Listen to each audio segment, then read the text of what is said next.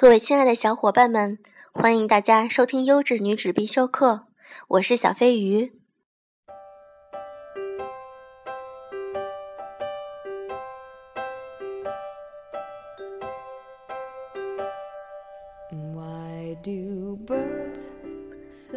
小飞鱼最近很忙，但是也很充实，忙着学习，忙着让每天自己更加快乐。每天早晨醒来，都会感觉是新的一天，有新的期待，也有新的期望，希望自己能够更好的取悦自己，爱自己，让自己更快乐。在自己快乐的同时，周围的人也能够感受到我的快乐。所以，希望小伙伴们也能和我一样，用心去感受生命，去感受生活。Tomorrow is another day。希望大家。都能够好好的享受生活。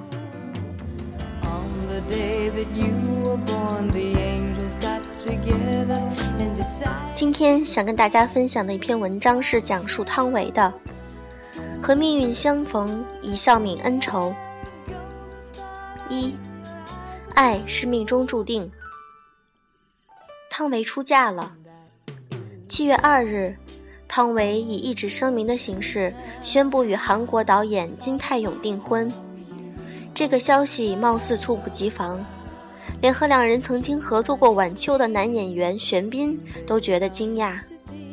可是，当你仔细查看汤唯曾经的采访资料，亦不难发现，他对家庭生活的向往由来许久。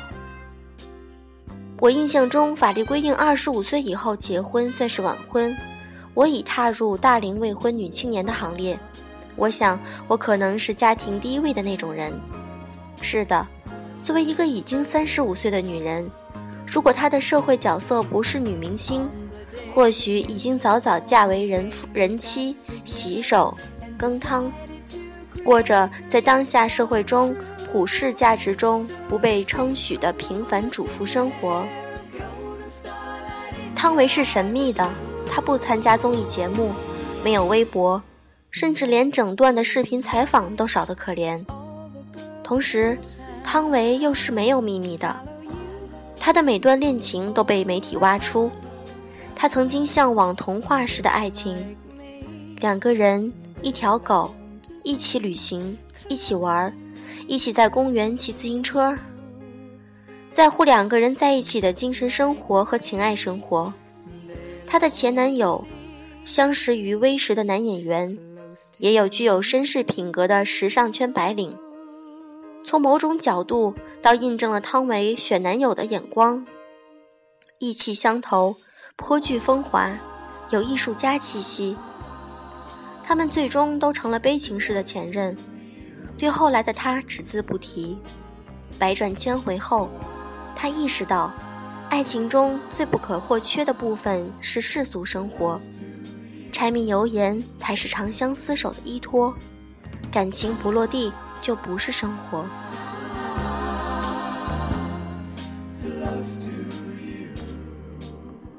还有什么比步入婚姻的殿堂更落地的情感归属地呢？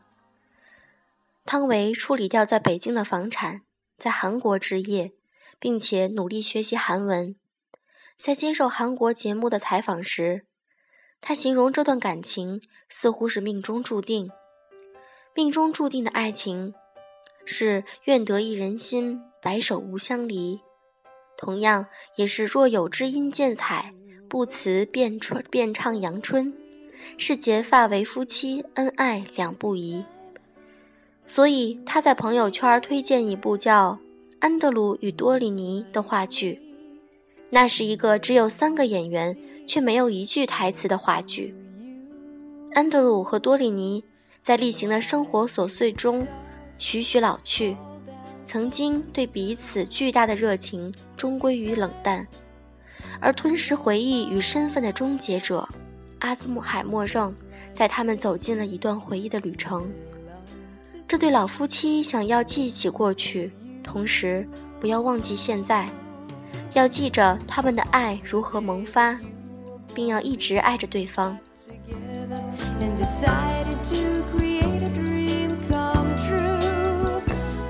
二，和命运相逢，一笑泯恩仇。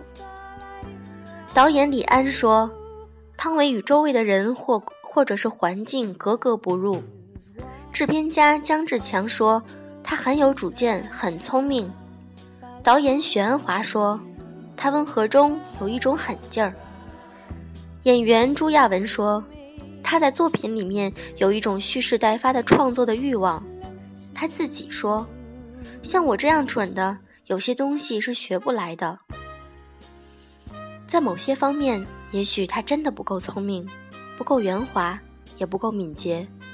要不然，他不用复读三年才考取中央戏剧学院导演系。他不会参加环环球小姐选美比赛空手而归。他不能在色戒发布会现场当众主动帮李安拉外套的拉链，而被人诟病成利用女性特质来取悦别人。也不应被某时尚杂志揪住香菇、菜心儿和红烧肉这样不是个事儿的小辫子而大做文章，更不会遭遇电信诈骗，被被骗走了二十一万余元人民币。可是他却选择了非常需要聪明、圆滑和敏捷的职业——演员，而他选择融入角色的办法非常直接，就是用尽一切情感和身体，成为他所扮演的人物。在《晚秋》里，他演杀夫的安娜。为了理解角色长期在监狱中生活的状态，他申请到西雅图女子监狱体验。在几平米的小房间，铁门一道又一道关上，光亮渐渐暗了。无端端的心里就开始慌。所有这一切都是用我自己的身体知觉去感受，身临其境。安娜她自己会告诉我。在北京遇上西雅图里，她演小三文，小三文佳佳，她没有演孕妇的经验，就日夜背着放好铅球和米的双包，双肩包，除了洗澡不拿下来，体验生理上的改变对心理的影响，体验一个母亲的辛苦与负累，体验一个第三者的悲伤、等待与孤独。在黄金时代里，他演文青萧红。为了更好地演好这个真实的历史人物，他曾在萧红出生的床上坐了很久，从一个小矮窗户看着外面。我真觉得他像一只小动物。萧红是一个被命运推着走的人。最后，他把自己的几缕头发藏在了席子底下。自2006年至今，算上被删掉镜头的建党伟业。也不过上映了七部电影作品，相较于范冰冰一年七部电影，她实在不是高产演员。而他所接演的角色，不论是山野农妇还是市井小民，眼神里不约而同都流露着同一种状态：不动声色。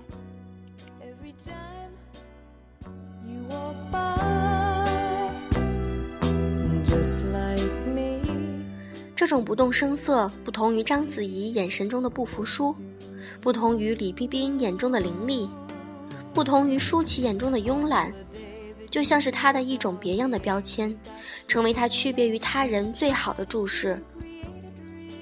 这种不动声色也并不是与生俱来的本领，不能曝光的那段时间，他不是运筹帷幄般胜握胜券在握，也不是费尽心思的步步为营。他的做法是随意一些，顺其自然。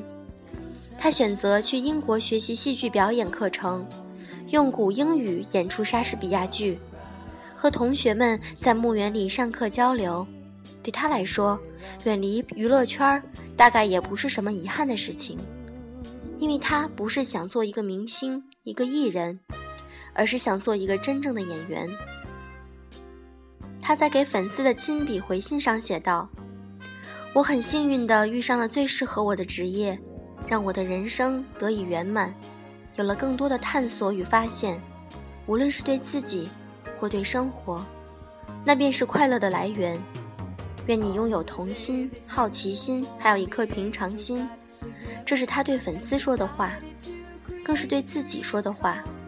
是的，随意一些，不是随波逐流，而是随遇而安。将生活中所有的不如意和不顺心放下，将功名利禄往下放一放，将身段放得再低一点。遇到挫折的时候，不自怨自艾；经历顶峰体验的时候，不自骄自傲。做好自己该做的事，做好自己能做好的事，不向命运挑战，不和命运较劲，也不挖空心思的征服命运，就那样和他招招手，笑一笑，像周云鹏所说的一样。他干他的，我干我的，我们不过相逢一笑泯恩仇。也许这样，就能等待乌云穿过幸福线，就能透过这个世界中黑暗的一面，感受到生命的质感。Close to.